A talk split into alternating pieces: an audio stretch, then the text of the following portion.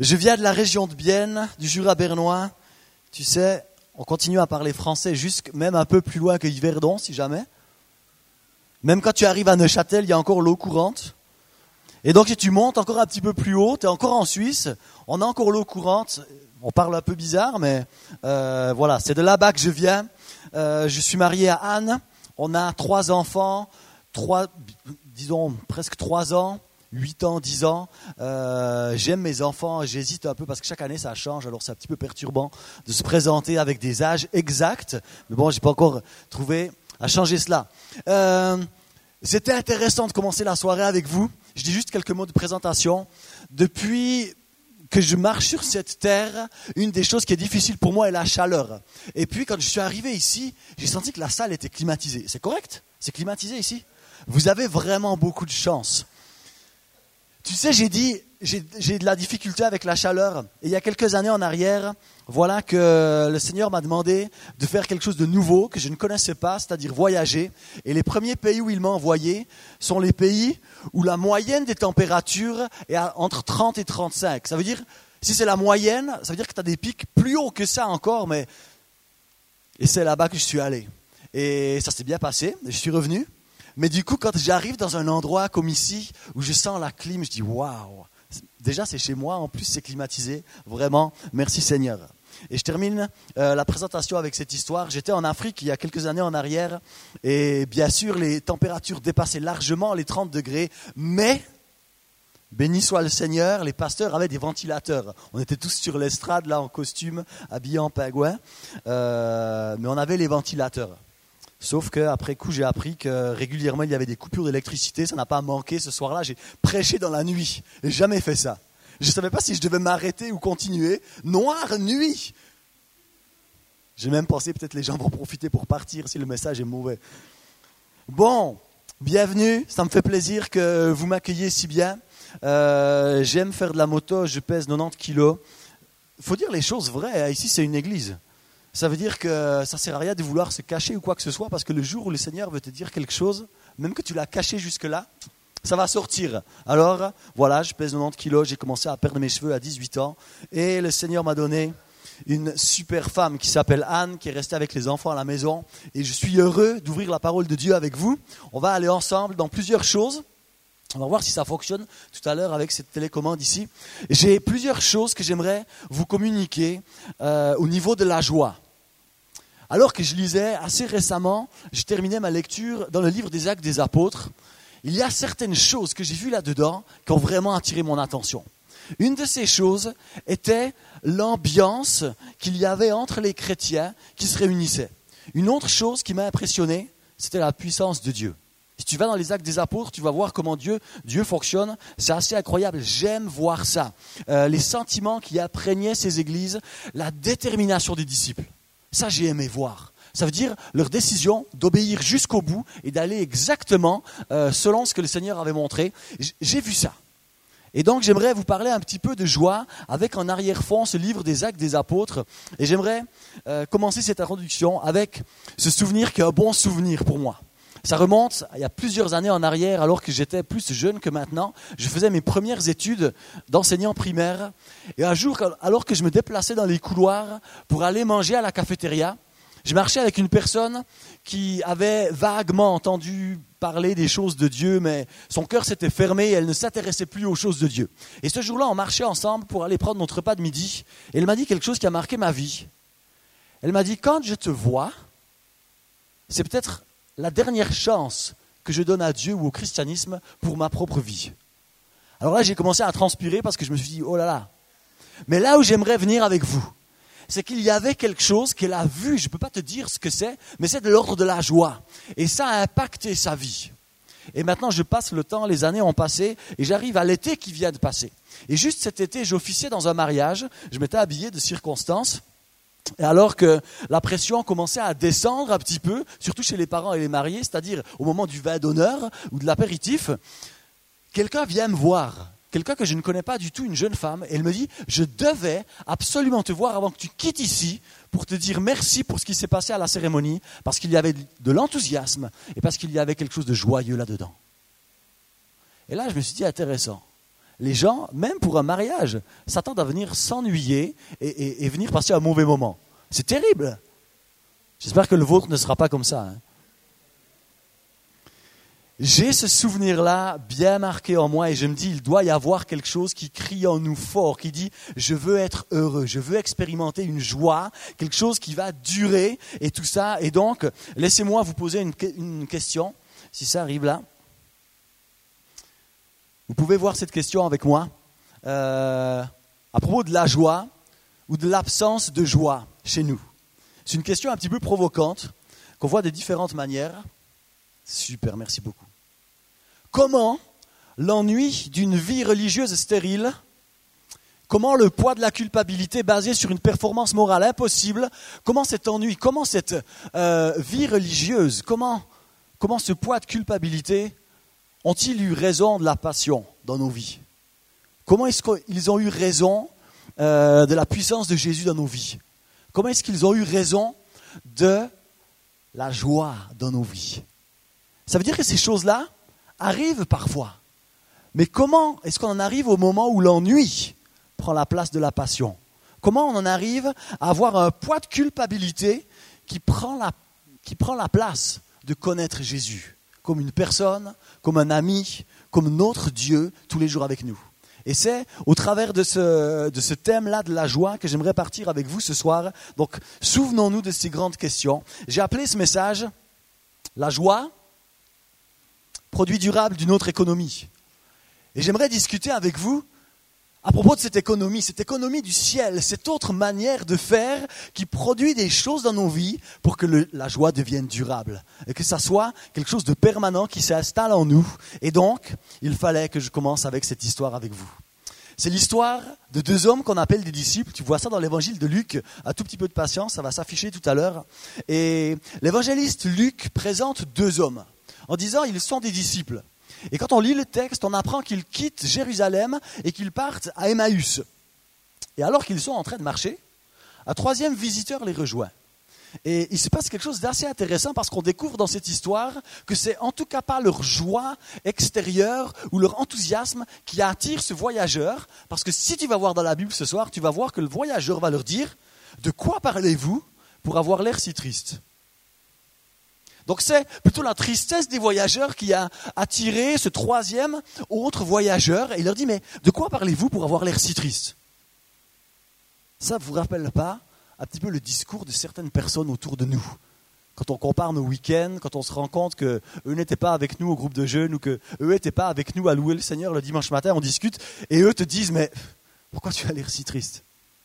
Alors que toi tu étais au groupe de jeunes, alors que toi tu étais à l'église dimanche matin, et eux te disent Mais de quoi tu parles Tu as l'air si triste. C'est l'histoire des personnes autour de nous qui sont euh, souvent pas trop attirées par les choses de Dieu, parce qu'ils voient certains spécimens dits chrétiens et disent Mais tu as l'air si triste. Qu'est-ce que tu as de plus que moi?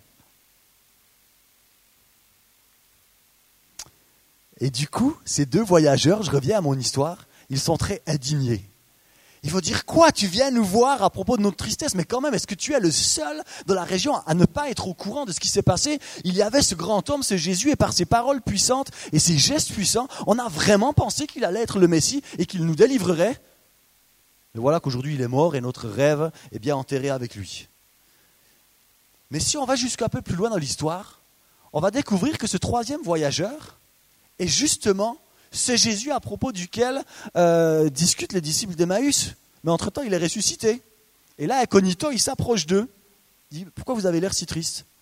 Et donc, il va en entendant leur tristesse et leurs, attentes à propos de ce fameux Jésus, il va leur expliquer ce qui le concerne lui-même, puisqu'il est Jésus ressuscité entre-temps, il va leur expliquer les choses qui le concernent dans la parole de Dieu, alors qu'il marche.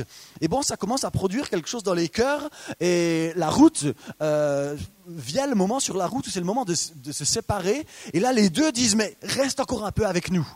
Au point qu'ils s'approchent de la table, c'est l'heure de manger. Euh, et là, quand le troisième va prendre le pain, dire les bénédictions, rompre le pain, les yeux des deux premiers disciples d'Emmaüs vont s'ouvrir et vont reconnaître que c'est Jésus. Et là, je reviens à mon texte. Le premier point que j'aimerais voir avec vous s'appelle le feu de joie. Et ça commence dans cette histoire. Parce que voilà ce que vont dire les disciples. n'avons-nous pas senti? Au moment où leurs yeux s'ouvrent ils reconnaissent Jésus, Jésus disparaît. Dieu est étonnant parfois. Et ils vont dire, n'avons-nous pas senti comme un feu dans notre cœur pendant qu'il nous parlait en chemin et qu'il nous expliquait les Écritures? Autrement dit, il s'est passé quelque chose de brûlant là à l'intérieur d'eux au moment où Jésus discutait avec eux alors qu'ils étaient simplement en train de marcher. Jésus pointait le doigt ou expliquait les choses euh, qui le concernaient dans les textes prophétiques. Et là, ça a commencé à bouillonner à l'intérieur des disciples et ils vont se regarder l'un l'autre au moment où Jésus disparaît et dire mais c'est bien sûr on aurait dû reconnaître que c'était lui parce que déjà sur le chemin il se passait quelque chose en nous. Notre cœur ne brûlait-il pas alors qu'il marchait avec nous en chemin et qu'il nous expliquait les Écritures. J'ai appelé ce point-là le feu de joie. Parce que quand on est en présence de Jésus, il se passe quelque chose en nous qui commence à brûler. Lorsqu'il nous parlait en chemin, ces disciples-là ont remarqué que quelque chose brûlait. Tu sais, la présence de Jésus fait que quelque chose bouge en toi. Là, le texte dit brûler, mais ça veut dire que c'est quelque chose de très important. Il se passe quelque chose là à l'intérieur de toi. Parfois, ça nous dérange. On peut appeler ça, si on prend d'autres textes bibliques, la conviction de péché. Ça veut dire que on est mal à l'aise. C'est comme si le Seigneur pointe quelque chose parce qu'il est présent, et puis, ah, ça nous, ennuie un peu. Parfois, ça brûle en nous, il y a quelque chose de fort en nous dans la présence, euh, quand on est en présence de Jésus, parce que c'est comme si le Seigneur insiste. Et si on écoutait bien cette petite voix, peut-être qu'on se dirait, oui, finalement, il n'a pas si tort. Et peut-être même qu'il a raison. En fait, il a raison. Et là, ça fait mal et on n'aimerait pas parce que, hmm, vous voyez de quoi je parle. Mais parfois aussi, quand la présence de Jésus est là, parfois c'est apaisant. Parfois c'est accompagné euh, du mot d'amour dont on a besoin. Parfois c'est accompagné de la réponse qu'on attend. Le Seigneur aimerait dire à quelqu'un ce soir qu'en effet, c'est le moment de changer de trottoir. Ça veut dire que ça fait un moment que tu te tâtes, tu vois un petit peu les choses de Dieu, un peu de loin, tout ça. Dieu aimerait simplement te dire ce soir, mais c'est aussi simple que changer de trottoir. Et je crois que ça concerne une personne en particulier ce soir. Alors que tu as regardé un peu les choses de Dieu euh, de loin jusqu'ici, j'aimerais juste te dire, mais Dieu est au courant de ça. Traverse la route, passe de l'autre côté. Va, va vers cette voie qui t'appelle depuis un temps le feu de joie. Et donc, quand on est en présence euh, de Jésus, il se passe quelque chose qui brûle en nous. Et j'aimerais parler encore un petit peu du Saint-Esprit. Parce que les disciples vont dire là, mais n'avons-nous pas senti dans notre cœur euh, que ça brûlait quand il nous expliquait les Écritures? Et si maintenant on va un tout petit peu plus loin dans la parole de Dieu, on va voir que c'est justement le travail du Saint-Esprit de nous guider dans toute la vérité. C'est justement le, rôle du Saint-Esprit de prendre les enseignements de Jésus et de venir nous les expliquer, venir les ramener à la surface de nos souvenirs ou, de l'endroit où les décisions se prennent en nous. Le Saint-Esprit travaille exactement de cette manière-là. Pourquoi je vous dis ça? Je vous dis ça parce que ça nous arrive euh, de sentir que quelque chose brûle en nous sans qu'on ait décider quoi que ce soit pour le créer. Ça veut dire que tu te retrouves peut-être comme ce soir dans une soirée, et alors que quelqu'un parle, il se passe un truc en toi. Ça peut arriver que tu discutes avec des amis, et quand ils discutent, c'est comme si Dieu réussissait à utiliser ça, et ça commence à brûler en toi, il se passe quelque chose. Tu n'as rien décidé à ces rencontres, c'est juste, c'est comme si elle t'était imposée. Mais maintenant, j'aimerais parler de ta volonté, parce que ça arrive que tu prennes une décision de lire la Bible ça arrive que tu décides de prendre un quart d'heure ou une demi-heure ou une heure ou, deux heures avec le Seigneur parce que tu l'aimes et que tu lis sa parole. Et là, j'aimerais juste te dire encore, mais le Saint-Esprit va venir à ce moment-là euh, t'expliquer les choses. J'ai dit ça la semaine dernière alors que j'enseignais dans une église à propos de lire la Bible. Et je leur ai dit, mais on était assis autour de la table, je leur ai dit, mais combien de fois est-ce que ça nous est arrivé d'être avec notre Bible et on lit et après un certain nombre de secondes, on se dit, mais c'est quand même incroyable. Ces trois mots-là, ça fait au moins 17 fois que je les lis. C'est toujours les mêmes. Et je reviens. Ça vous est arrivé déjà? Allô? Bienvenue dans le monde réel. Mais si à ce moment-là, vous preniez les choses au sérieux et vous disiez, Seigneur, tu as envoyé ton esprit pour ça, alors maintenant qu'il vienne justement faire ce ministère et opérer pour m'emmener dans toute la vérité, me guider, m'enseigner. Alors je prends autorité au nom de Jésus que tout esprit méchant quitte ces lieux, vous n'avez rien à faire ici. Et Père, enseigne-moi, déverse ton esprit sur moi, enseigne-moi les choses de Dieu. La prochaine fois que tu vas être à la 17e fois à relire le même verset, prie ainsi. Demande que s'opère l'action du Saint-Esprit euh, de t'éclairer à ce moment-là quand tu lis la Bible. Le feu de joie arrive ensuite dans ton lieu de prière, dans l'endroit où tu pries. Que ce soit ta voiture, ton bureau, un feu s'allume en toi. C'est ça que j'ai appelé le feu de joie. Donc il se pourrait bien que pour nous qui prenons des rendez-vous avec le Seigneur pour lire la Bible, pour passer du temps dans sa présence, il se pourrait que nous vivions encore exactement ce qu'ont vécu les deux disciples d'Emmaüs ce jour-là, c'est-à-dire la présence même de Jésus, par son esprit avec nous l'enseignement, exactement comme les disciples euh, l'ont vécu, l'enseignement, parce que alors que nous serons avec notre Bible, le Saint-Esprit va, va, mettre ces choses en avant, va nous expliquer, va peut-être nous montrer un texte parallèle ou va nous faire penser à une autre histoire et ainsi on va comprendre mieux les choses. Au point que notre cœur va continuer à s'enflammer ou recommencer à s'enflammer. C'est pour ça que j'ai appelé ce point-là le feu de joie. Le feu de joie va encore s'allumer chez toi quand tu vas rencontrer le Seigneur dans le secret de ta chambre. Le feu de joie va encore s'allumer au fond de toi quand tu vas prendre les choses de Dieu avec sérieux et le rencontrer et ouvrir sa parole et prier et lui parler. La joie, c'est le titre de mon message, je vous l'ai dit, produit durable d'une autre économie. Jésus le Maître est celui qui donne encore la joie à ses disciples. Jésus le Maître est celui euh, qui sait encore apporter une joie durable aux personnes qui le cherchent, aux personnes qui, qui veulent méditer sa parole, qui veulent passer du temps avec lui, aux personnes qui chérissent sa parole. Je termine ce point avec une histoire. J'aimerais te parler du pasteur Bernard, qui, alors que j'étais adolescent, a profondément marqué ma vie en insistant ou en m'apprenant à lire la parole de Dieu du début à la fin et à recommencer, et encore, et encore, et si je commençais au milieu, alors je recommence au début. Cet homme-là a profondément marqué ma vie, il était pasteur parisien. Euh, et c'est en passant du temps avec lui, en l'écoutant, en, apprenant à le connaître, que j'ai commencé vraiment à faire de la lecture de la Bible quelque chose de très important dans ma vie, au point que depuis cette année-là, ça fait près de 17 ans en arrière, je, mon but, c'est lire la Bible en entier. Et quand je l'ai atteint, je recommence. Parfois, ça prend une année et demie, parfois deux ans, parfois trois ans. C'est, pas grave. Après, je vais recommencer. Et ainsi de suite. Aujourd'hui, je peux regarder en arrière et dire waouh, j'aime la Bible de plus en plus. Et j'aimerais les citer ici, pas à cause de ce qu'il a fait dans ma vie, mais à cause d'une autre histoire. Et à l'époque où, j'apprenais à le connaître, il m'a raconté l'histoire suivante d'un pasteur prédicateur qui était invité dans une église. Et alors qu'il arrivait à, l'heure du rendez-vous fixé, il est entré dans l'église.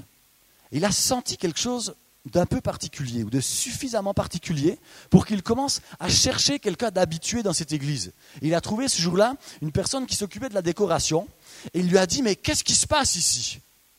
Et la personne de la décoration a fait euh, une sorte de réponse qui ne l'a pas satisfait au point qu'il ajoute encore Mais cette atmosphère, ce qui se passe ici, Dieu est ici et j'aimerais savoir pourquoi.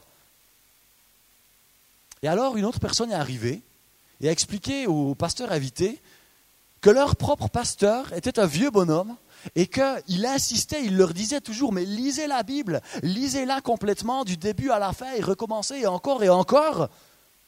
Et très humblement, cette personne a dit, lui en tout cas, il le fait. Et il termine l'histoire en disant non seulement il le fait, mais il le fait chaque année, et ça fait plus de 50 ans qu'il le fait. Ça donne une indication sur l'âge du pasteur, mais ça donne une explication évidente à ce qui se passait dans l'atmosphère. Au point qu'un autre pasteur invité arrive et dit, mais qu'est-ce qui se passe ici? Dieu est ici et j'aimerais savoir pourquoi. Simplement parce que le pasteur avait pris l'habitude de lire la Bible, et encore, et encore, et encore. Et cette histoire a marqué ma vie, au point que je la cite maintenant dans ce point que j'ai appelé le feu de joie. Le feu de joie chez toi, alors que tu lis la Bible. J'arrive au deuxième les réjouissances en famille. Et donc on va euh, passer à un autre épisode maintenant que j'ai trouvé dans le livre des actes où il est question de la joie et que ça se vit, on pourrait dire, comme des réjouissances en famille. Et si tu lis ça dans Acte 15, et tu vas voir à ce moment-là précis de l'histoire de l'Église qu'il y a une discussion un petit peu difficile à avoir entre les responsables. Et donc Paul et Barnabas vont être envoyés, euh, quittent Antioche, ils sont envoyés à Jérusalem pour traiter une affaire un peu délicate. Ce n'est pas le propos de ce soir, donc je passe rapidement là-dessus. Et donc ils partent, envoyés avec la bénédiction des responsables, et ils partent pour traiter cette affaire délicate à Jérusalem. Et tu lis dans Acte 15, verset 3, attends, je vais te montrer ça, ce qui se passe. Voilà ce qu'il se passe. Envoyés donc par l'Église, ils traversèrent la Phénicie et la Samarie en racontant la conversion des non-juifs, et ils causèrent une grande joie à tous les frères et sœurs. C'est pour ça que j'ai appelé ce point les réjouissances en famille. Parce que ce que Dieu fait, et en particulier les conversions à Jésus, apporte la joie à toute la famille. Et c'est exactement ce qui se passe ce jour-là, c'est qu'ils sont envoyés à Jérusalem, mais en cours de route, ben, ils font des pauses, peut-être même ils, dorment à quelque part, et là ils racontent, ils racontent simplement ce que Dieu est en train de faire, parce qu'ils l'ont vu de leurs propres yeux, et ils disent, ben voilà, Dieu a décidé d'étendre sa grâce, pas seulement aux Juifs, mais encore aux autres. Et le récit des conversions à Jésus réjouissent la famille.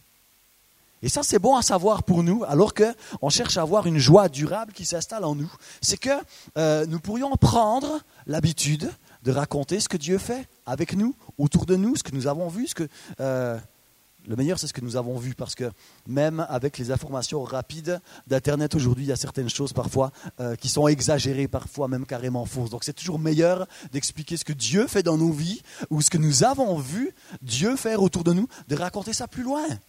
Et ça donne un effet de joie, ça communique la joie. Voilà ce que j'ai appelé les réjouissances en famille. Là, ce texte nous montre que ces personnes-là, de cette région de Samarie et Phénicie, sont vraiment réjouies de ce que Dieu était en train de faire.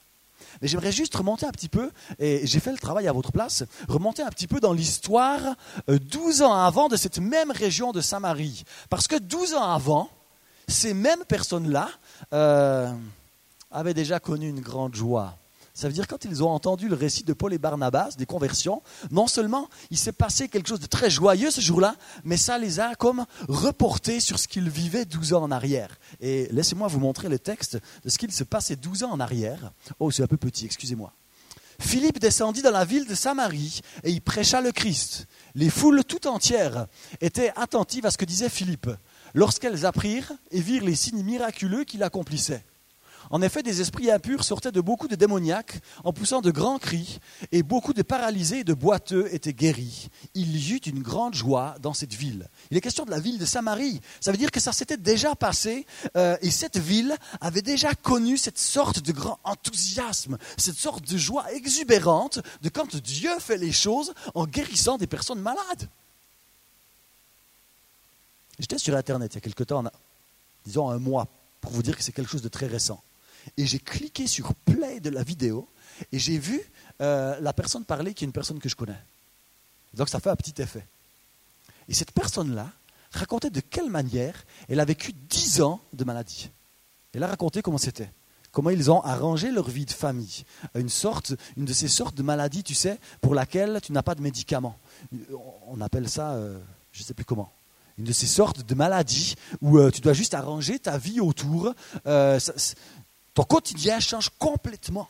Cette personne-là ne pouvait plus faire de sport, cette personne-là ne pouvait parfois même plus s'occuper de ses enfants ou des, tâches qu'elle avait dans sa maison et tout ça. Et cette personne témoigne que ça a pris dix ans de leur vie. Mais après avoir pressé play et avoir écouté cette histoire, elle va raconter comment, euh, très récemment, il y a un été ou deux, le Seigneur l'a guéri. Au point que cette personne-là a repris le sport. Et elle raconte ses dernières vacances à faire euh, de la montagne et ce genre de choses. Tu dis waouh Et là, ça produit quelque chose en toi. C'est pas juste la joie intellectuelle de te savoir aimer de Dieu. C'est vraiment un truc. Tu es obligé de le dire aux autres. Ça, produit quelque chose de, de, fébrile, d'excitant. Et c'est ça qui s'est passé dans cette ville de Samarie. Ils ont vu des gens qui arrivaient en, en béquilles. Je ne sais pas s'ils avaient des chaises à cette époque-là, mais après les gens sont partis sans les béquilles.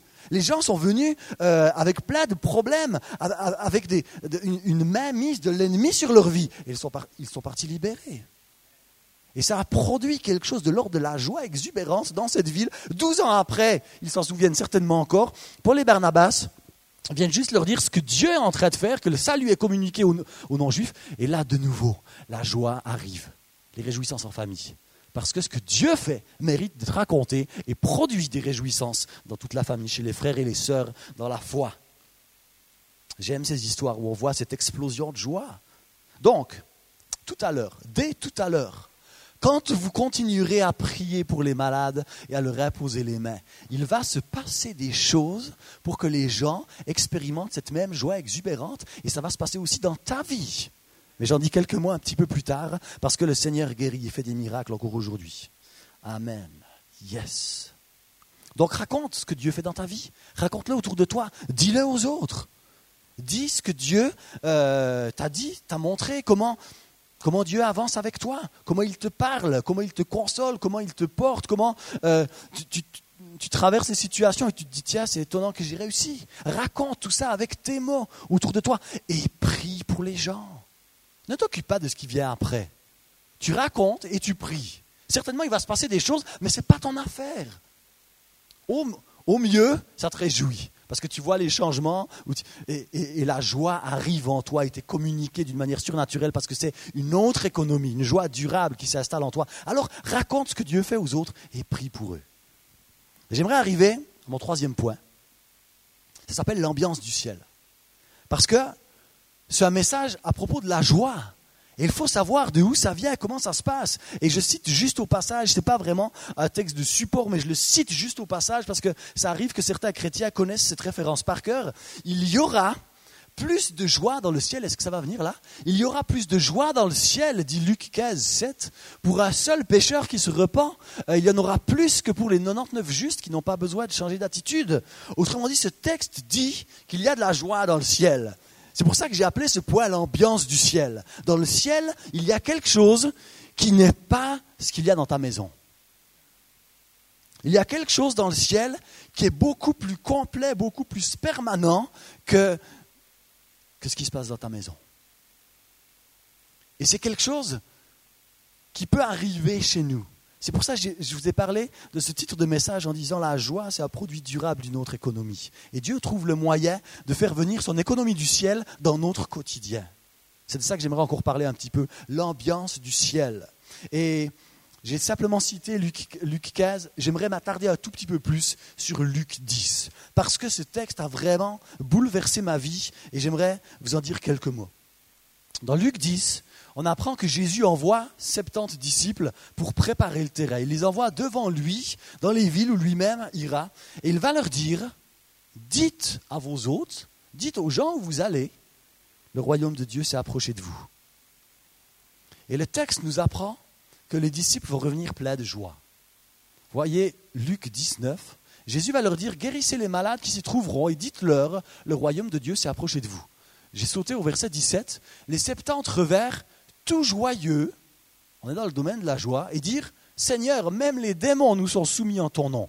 Et encore plus loin au verset 19, Voici, dira Jésus, je vous ai donné le pouvoir de marcher sur les serpents et les scorpions et sur toute la puissance de l'ennemi, et rien ne pourra vous nuire. Et nous devons discuter de ce texte-là à propos de la joie, parce qu'il contient deux choses qui ne frappent pas nos yeux à une première lecture, et j'aimerais vous les communiquer ou m'arrêter dessus. Nous connaissons la joie intérieure. Nous nous sommes, euh, nous sentons aimés de Dieu, ou en tout cas nous connaissons que Dieu nous aime. Euh, nous sommes joyeux d'être les héritiers du royaume de Dieu. Mais ce soir, je vous parle d'une joie durable euh, produite par une autre économie. L'économie du ciel amène une joie qui n'est pas que intellectuelle, mais qui peut devenir exubérante, extérieure, parfois peut-être même un peu excessive. Je dis ça pourquoi? Parce qu'il y a deux mois en arrière, alors qu'on prenait le petit déjeuner à la maison, on a, ma femme et moi, donné le programme de la journée à nos trois jeunes enfants. Je te promets que ce qui a suivi a été tellement insupportable. J'ai dit à ma femme, la journée va être longue. C'était un super programme, c'est vrai. Peut-être qu'il y a des parents ici qui cherchent des programmes pour les enfants, donc volontairement, je ne donne pas le programme parce que c'est votre job et vous aurez des bonnes idées. Mais là où je veux venir, c'est que ça a produit une telle joie chez mes enfants qu'ils sont devenus, on pourrait dire, un peu incontrôlables. Donc quand je vous parle de la joie intérieure, entendez-moi bien, on est suisse, d'accord? On, On sait ce que c'est la joie intérieure. Mais j'aimerais vous parler de cette joie un peu exubérante, ce truc parce que Dieu a fait quelque chose de tellement incroyable, tu es obligé d'en parler, tu es obligé peut-être d'exciter, d'être un peu excité, tu es peut-être un peu obligé de couper la parole aux autres parce que c'est quand même incroyable, il faut qu'ils entendent parler de cette bonne nouvelle. C'est de ça que je te parle, d'une joie fébrile, d'une joie un peu, euh, d'une joie bruyante. Ça c'est permis, hein? En tout cas ce soir. Après, quand je donnerai les micros, vous arrangez avec le suivant, mais avec moi, c'est permis.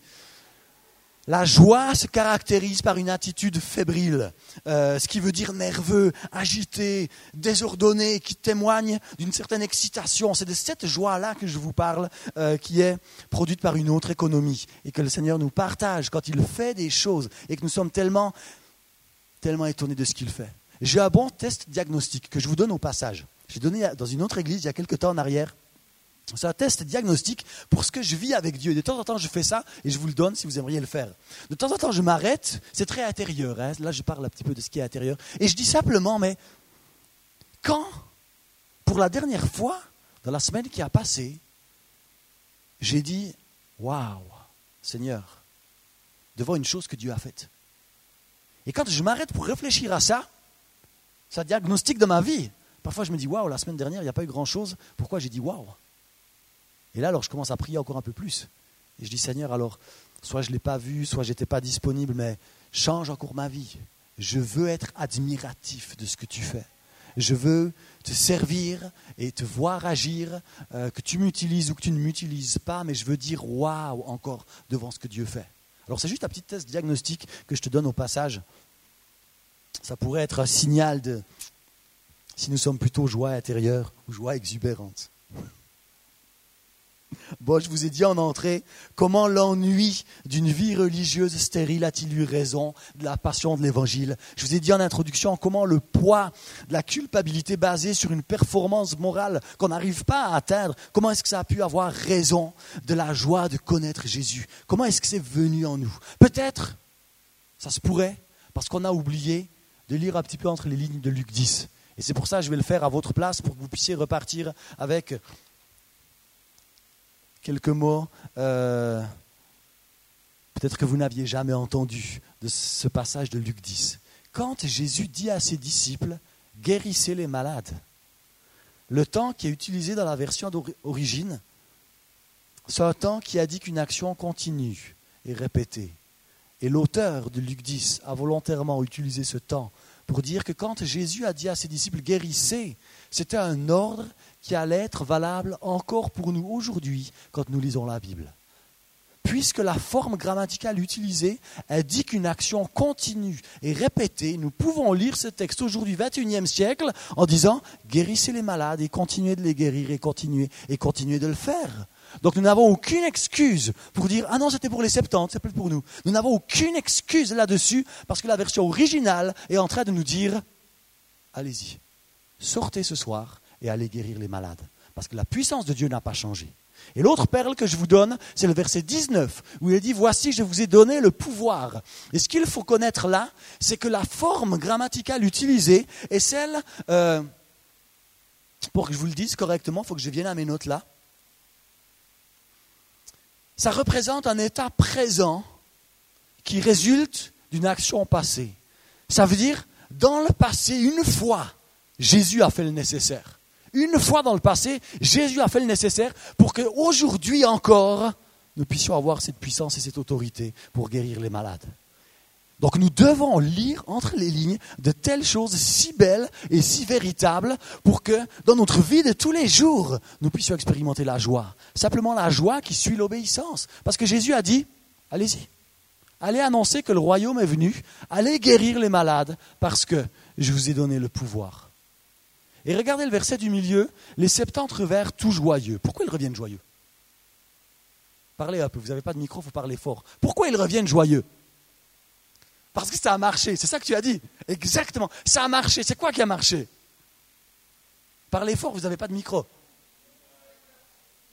Il y a eu des guérisons, il y a eu des miracles, quoi encore? Voilà, il s'est passé des choses. Pourquoi ces choses-là se sont passées? Comment? Seulement, ils n'ont pas seulement cru, qu'est-ce qu'ils ont fait? Ils ont obéi. Imaginez maintenant la joie intérieure. Imaginez les 70. Jésus leur dit, allez-y, guérissez les malades, je vous ai donné le pouvoir. Imaginez la joie intérieure des 70 qui disent, waouh, c'est fort ce que dit Jésus. Oh, merci, merci. Et ils restent là. Certainement rien ne se serait passé. Et peut-être on n'aurait pas Luc 10 dans nos Bibles aujourd'hui. Ce que j'essaye de vous dire, c'est que la joie, et nous sommes plusieurs à la vouloir, et nous voulons qu'elle soit durable, elle arrive comme conséquence de l'obéissance. L'ambiance du ciel, c'est mon troisième et dernier point, l'ambiance du ciel est possible dans nos vies au moment où nous allons obéir. Et juste derrière l'obéissance, il va se passer les choses qui sont du ressort de Dieu, mais ça va nous enthousiasmer. Ça va enthousiasmer les gens. Et la joie durable va s'installer en nous. C'est pas beau ça? N'oubliez pas, le texte qui dit guérissez les malades s'applique encore à notre vécu de chrétien aujourd'hui. Et quand Jésus dit je vous ai donné le pouvoir, ça veut dire une fois dans le passé, il a fait le nécessaire. Et c'est valable encore aujourd'hui. C'est présentement actif pour nous. Ça veut dire qu'aujourd'hui, nous avons cette puissance de l'Esprit Saint pour guérir les malades, pour libérer les personnes euh, enchaînées par les démons. J'arrive à la conclusion. Quand Dieu fait quelque chose, son royaume est en émoi, son royaume euh, vibre, son royaume expérimente autre chose qu'une joie intérieure. Oh, waouh! Non, quand Dieu fait quelque chose, c'est incroyable. souvenez-vous, la dernière personne que vous avez vue changer complètement et venir à Jésus. Vous étiez heureux combien de temps? Alors, si c'était trop peu de temps, il faudrait qu'une deuxième arrive à Jésus bientôt. Vous voyez ce que je veux dire? Quand Dieu fait des choses, ça nous enthousiasme. Et quand ça commence à descendre, peut-être demandons que le Seigneur nous enthousiasme encore ou fasse quelque chose, ou ouvre nos yeux encore. Quand Dieu agit, son royaume est vraiment dans la joie. Voilà la joie, euh, ou la manière dont je voulais vous parler de la joie ce soir. Nous pouvons devenir des personnes qui portons cette joie durable en nous, parce qu'elle est produite selon l'économie du ciel. Mais le Seigneur aimerait communiquer cela, parce qu'il a dit, mais alors, non, c'est pas vrai, je ne peux pas vous dire, ça c'est un autre message. Je vous ai parlé du feu de joie, parce que quand nous sentons la présence du Seigneur, quand le Saint-Esprit nous parle alors que nous prions ou que nous lisons la Bible, ça produit quelque chose en nous. C'est comme si ça nous excite à l'intérieur. On a envie de dire waouh Seigneur, ou encore un peu, ou dis-moi plus, c'est incroyable Seigneur, comme tu es bon, comme tu fais les choses, ça brûle en nous. Ne vous privez pas de la présence de Dieu. Ne vous laissez pas avoir quand vous planifiez vos semaines par dix mille activités. Oui, on a beaucoup de choses, c'est super, mais, traitez les choses de Dieu avec sérieux. Pourquoi ne pas mettre une plage dans l'agenda qui serait les rendez-vous avec Dieu? Si tu prends rendez-vous avec des gens, prends rendez-vous avec Dieu. Moi, je prends des rendez-vous avec ma femme. On est mariés depuis 12 ans, dimanche. Mais des fois, je prends des rendez-vous avec elle. Et le dernier rendez-vous que j'avais avec elle, mon téléphone a sonné. J'aurais pu le prendre. J'aurais pu faire le ministère. Je dis non. C'est pris en fait maintenant. C'est pris par autre chose. Pareil avec le Seigneur. Tu mets les 30 minutes à un moment donné de ta matinée ou de ta soirée ou, à ta pause de midi, tu mets ça dans ton agenda, les 30 minutes pour le Seigneur. Donne-lui ces 30 minutes. Ne, va pas sur les réseaux sociaux, euh, ne te laisse pas déranger par autre chose, mais, mais donne-lui ces 30 minutes-là. Traitons les choses, les choses de Dieu avec sérieux. J'ai parlé du feu de joie parce qu'alors qu'on met ces choses-là dans nos agendas, alors qu'on passe du temps avec le Seigneur, il y a un vrai feu qui s'allume en nous. J'ai parlé des réjouissances en famille. Racontez autour de vous ce que Dieu fait. Priez pour les gens. Ne soyez pas avares euh, en prière pour les autres. Regardez ensuite ce que Dieu va faire. J'ai parlé de l'ambiance du ciel. Parce que si ce que Dieu fait enthousiasme les anges, parce que c'est Luc 15, 7 qui dit ça, si les anges sont heureux S'ils font ainsi l'ambiance dans le ciel, alors qui sommes-nous pour euh, être si discrets en matière de joie et d'exubérance? Nous pourrions, alors que Dieu manifeste sa présence, euh, être aussi heureux que les anges? Dire Waouh Seigneur, waouh, waouh. Alors, j'aimerais qu'on prie un peu ensemble pour terminer. Je crois vraiment que Dieu peut amener à nouveau cette joie en nous. Il peut le faire quand tu vas obéir. Parce que je sais que certains sont en discussion maintenant avec le Seigneur pour obéir à certaines choses. Obéis lui, tu vas voir de quelle manière la joie vient. Mais peut-être que d'autres aussi sont venus ce soir et aimeraient qu'on prie pour eux, et on veut pouvoir le faire aussi. Alors prions un peu. Je te remercie, Père, pour ta parole qui est la vérité, qui est bonne, bonne à connaître.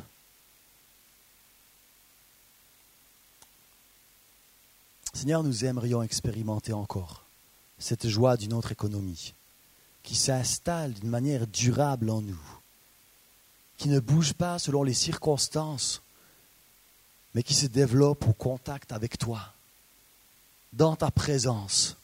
Comme ces disciples qui disaient, mais n'avons-nous pas senti comme un feu en nous? Lorsqu'il marchait avec nous et qu'il nous expliquait les Écritures Seigneur, alors que nous marchons avec toi, nous te demandons alors simplement que ça arrive, que ce que nous lisons dans la Bible arrive dans nos vies. Avant de continuer à prier, j'aimerais te parler. Je pense que certains euh, sont appelés ce soir à marcher avec Jésus. Alors si tu es venu ce soir, tu m'entends prêcher, tu te poses bien la question, mais c'est quoi marcher avec Jésus? Avance-toi tout à la fin. Quand les gens commenceront à bouger, viens juste, on va discuter, c'est quoi offrir sa vie à Jésus? C'est quoi marcher avec Jésus? Comment on peut le faire? Mais je crois que Dieu te tend la main ce soir. N'hésite pas, attrape-la, engage-toi. Si tu l'as fait depuis longtemps, mais que tu te sens un petit peu loin de Dieu, réengage-toi à marcher encore avec Jésus. Parce que ce qu'il s'est passé ce jour-là pour les disciples d'Emmaüs va se produire encore pour toi. Un feu qui brûle en toi au moment où nous marchons avec Jésus. Père, je te prie pour tous mes amis qui aiment ta parole, mais qui galèrent à la lire, à la mettre en priorité dans leur, dans leur planning de journée. Fais grâce, renforce les décisions, Seigneur, donne les bonnes idées, et surtout, je te prie que la prochaine fois qu'ils s'ennuieront avec ta parole, viens leur parler. Parce que ton esprit a été donné, nous est donné aujourd'hui pour nous mener dans toute la vérité, pour nous rappeler les enseignements de Jésus, au point que ça brûle en nous. Alors accomplis-le parce que tu es fidèle.